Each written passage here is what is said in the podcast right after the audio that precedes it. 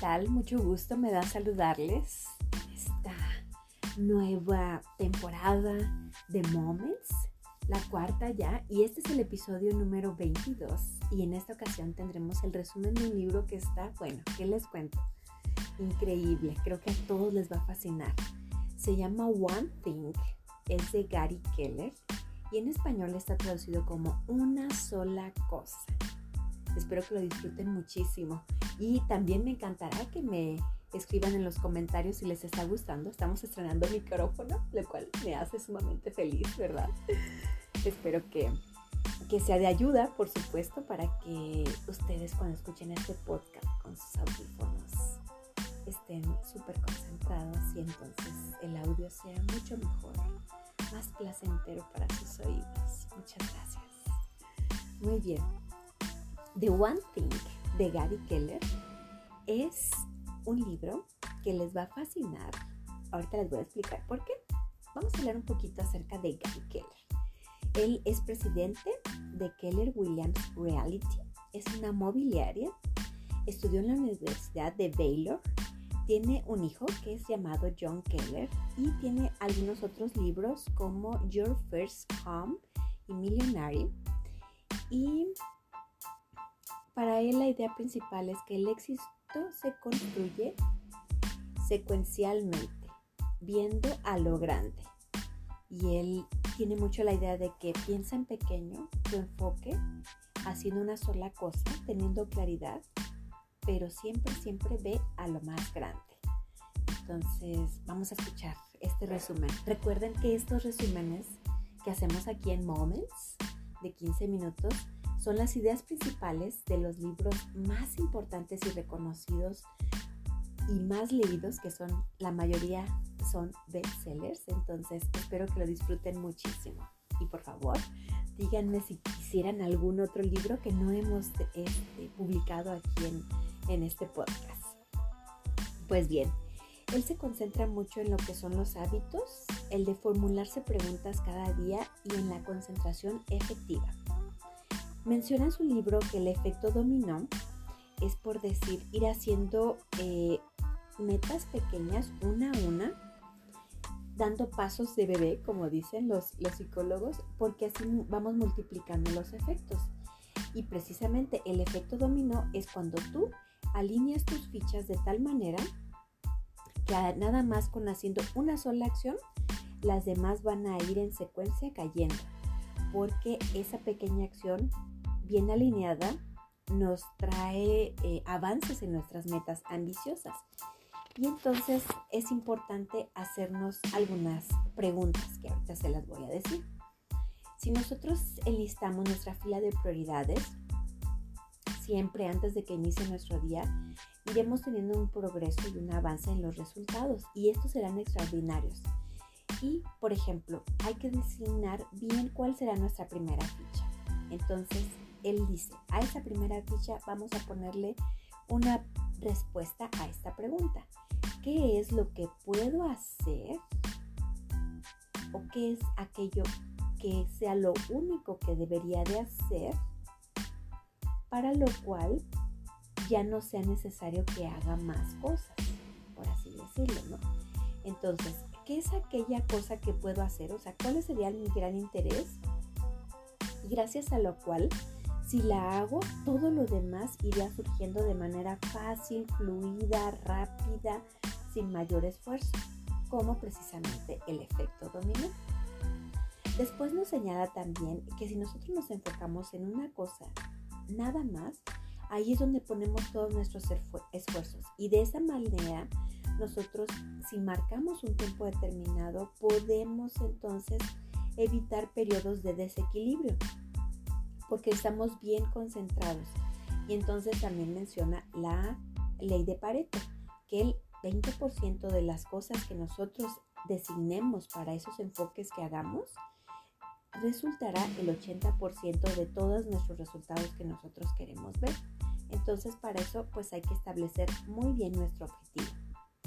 Y recordemos que debe tener intención, prioridad y productividad para que todo esto resulte muy bien. También señala que no todas las tareas son iguales, y no todos tienen la misma importancia. Entonces, el que yo sea productivo no quiere decir que todo el tiempo esté ocupado, sino más bien que las personas exitosas crean listas de éxito para, para seguir generando esos resultados. Desde las primeras horas del día ya quitan qué es lo que no debería de estar en su lista y nada más dejan aquellas cosas que sí nos permiten tener la habilidad de las cosas más importantes que pueden adaptarse a nosotros o a nuestras acciones que tenemos que hacer durante el día para que así los resultados sean más de más éxito. Él menciona también que no es bueno eh, ser multitasking, ¿no? La multitarea él la deja por un lado. Él mejor prefiere que una sola tarea designemos tres o cuatro subtareas, por así decirlo, en un tiempo determinado y así poder cubrir con todos nuestros requerimientos para seguir siendo productivos. La disciplina es nuestra mejor amiga. Entonces, él dice, los hábitos para integrarse bien a nuestra vida no son de 21 días como muchas de las personas o nos hicieron creer, ¿verdad? Él menciona que para que un hábito esté súper bien arraigado se necesitan 66 días o hasta 100 días para que nosotros podamos tener ese equilibrio y entonces ese rendimiento se dé de manera natural, no lo sintamos forzado. Él muestra el ejemplo de Michael Phelps y él dice cómo durante mucho tiempo él se canalizó en una sola cosa. Entonces no existe la disciplina perfecta, sino que nosotros mismos en nuestros criterios vamos a ir designando cuáles son aquellas eh, actividades que sí debemos de realizar para el cumplimiento de nuestros objetivos. Y todo esto él, lo señala como que son mentiras que nos hemos contado o que nos hemos dejado, hemos dejado creer por eh, ciertas circunstancias de la vida o por las personas que las cuentan, ¿no? O sea, por otros líderes o por otras influencias que nosotros tenemos. Porque también aquí menciona él que la fuerza de voluntad no existe. Eh, porque él dice, la fortaleza se obtiene de los aprendizajes de los fracasos. Entonces, más vale optar por recompensas a corto plazo, checar horarios con más energía y automatizar lo que, todo lo que se pueda, porque la fuerza de voluntad es limitada. Alguna vez nos va a fallar, entonces no debemos centrarnos nosotros en esa mentira. Dice, no hagamos caso a esas mentiras. Mejor esforcémonos por ser disciplinados, más que confiar en nuestra fuerza de voluntad, ¿verdad? Otras de la mentira que, él señala es que dice que la vida eh, equilibrada es cuando una persona busca regular precisamente todas esas emociones y pensamientos que se tienen habitualmente para que entonces ir teniendo un balance entre lo que es la vida profesional y la vida personal, que no tendrían por qué estar totalmente deslindadas sino que simplemente hay áreas que nosotros tanto en el lado profesional como en el lado personal debemos de priorizar.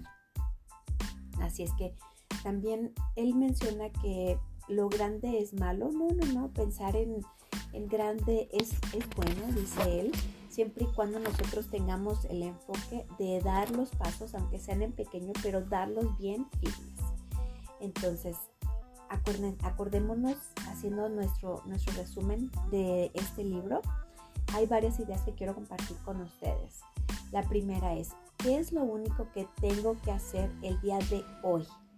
Y esto nos marcará una prioridad. ¿Qué tengo que hacer para conseguir que por ejemplo, en un mes pase esto o en un día o en una semana suceda esto? Pues entonces de esta manera bloqueamos ese tiempo para hacer las cosas que estamos designando, que es lo único que debemos de hacer, ¿verdad? Para que se cumplan aquellas actividades y tengamos los resultados que nosotros deseamos. Él menciona en el libro, durante el libro del desarrollo, vimos que él dice, ¿por qué no desactivamos las notificaciones del celular? Y así nos concentramos muy bien en nuestras tareas. Eh, en lo personal, déjenme les digo que esto, yo soy una persona multitasking, la verdad sí, a mí me encanta estar, este, por ejemplo, leyendo un libro, escuchándolo y a la vez designando qué tareas voy a hacer en mi día o tal vez acomodar algo de pijamas, etiquetarlas, checar el inventario. Pero la verdad es que yo lo que sí hago es que quito las notificaciones del celular desde la noche. Desde la noche ya a las diez y media no, este, no, no llega ningún ruido a mi celular, entonces yo de esa manera puedo descansar tranquila, estar súper relajada, bien en paz y en la mañana siguiente también. A veces me encuentro con que ya me llamaron algunas veces, pero bueno, ya después yo me pondré en contacto, ¿verdad? Con las personas, pero sí, la mayoría y las personas que, que, me, que me siguen o que me escriben saben que yo a partir de las diez y media pues ya ya este, tengo apagados las notificaciones de mi celular para no estar al pendiente de ellas. Entonces, eso a mí en la mañana también me sirve porque yo de esta manera me siento más concentrada en las actividades que yo quiero realizar entonces me permite mucho tener, eh, ser, sentirme yo productiva y ser productiva para las cosas que tengo que hacer. Entonces, eh, lo que me gustó mucho del libro es que nos dice, hagámonos pongámonos en modo responsable, no modo víctima, ¿verdad? Y siempre con una mentalidad diferente de, pensar, a ver, ¿cuáles son mis tareas urgentes para avanzar? ¿Cuáles son aquellas importantes que las tengo que hacer para priorizar? Así podemos sobresalir porque todo nos va a alcanzar todo el tiempo y todo lo que nosotros vayamos adquiriendo en habilidades hará que nos sintamos unas personas mucho más satisfechas de todo lo que estamos construyendo, ¿no? Eso nos permite no dispersarnos, nos permite enfocar nuestra energía en una sola área, así nos permite también simplificar la carga del trabajo y bueno, sabemos que hay una frase súper buena e importante que a mí en lo personal me gusta mucho, dice, un viaje de mil millas empieza con un paso. Así es que es importante que nosotros eh, estemos bien de acuerdo con nuestras prioridades. Y él pone una, una reseña así muy curiosa porque dice, sé como un timbre postal, aferrado hasta llegar a tu destino, así, así como los timbres postales que habían antes que se pegaban en los sobres para cuando nosotros enviábamos una carta. Así él dice que en esa metáfora, digamos, de la vida, así nos comportemos. Seamos como un timbre postal, aferrado hasta llegar a nuestro destino. El éxito no es magia ni de repente sucede, ¿no? El éxito se construye paso a paso con perseverancia y con compromiso. Las personas exitosas solo hacen lo que es más importante. Entonces, cada mañana se preguntan, ¿qué es lo que tengo que hacer que me haga que todo lo demás sea fácil? ¿Verdad? Para que todo ese resultado sea como un efecto dominó, como nos menciona el autor. Pues muy bien, recordemos que la planificación es algo súper importante para nuestros días y si ustedes están escuchando este podcast en domingo, como consejo deberían de planificar su semana o por lo menos el día de mañana un día antes para que tengan muchísima más claridad. Muchísimas gracias por prestarnos sus oídos. Hasta un próximo episodio de Moments.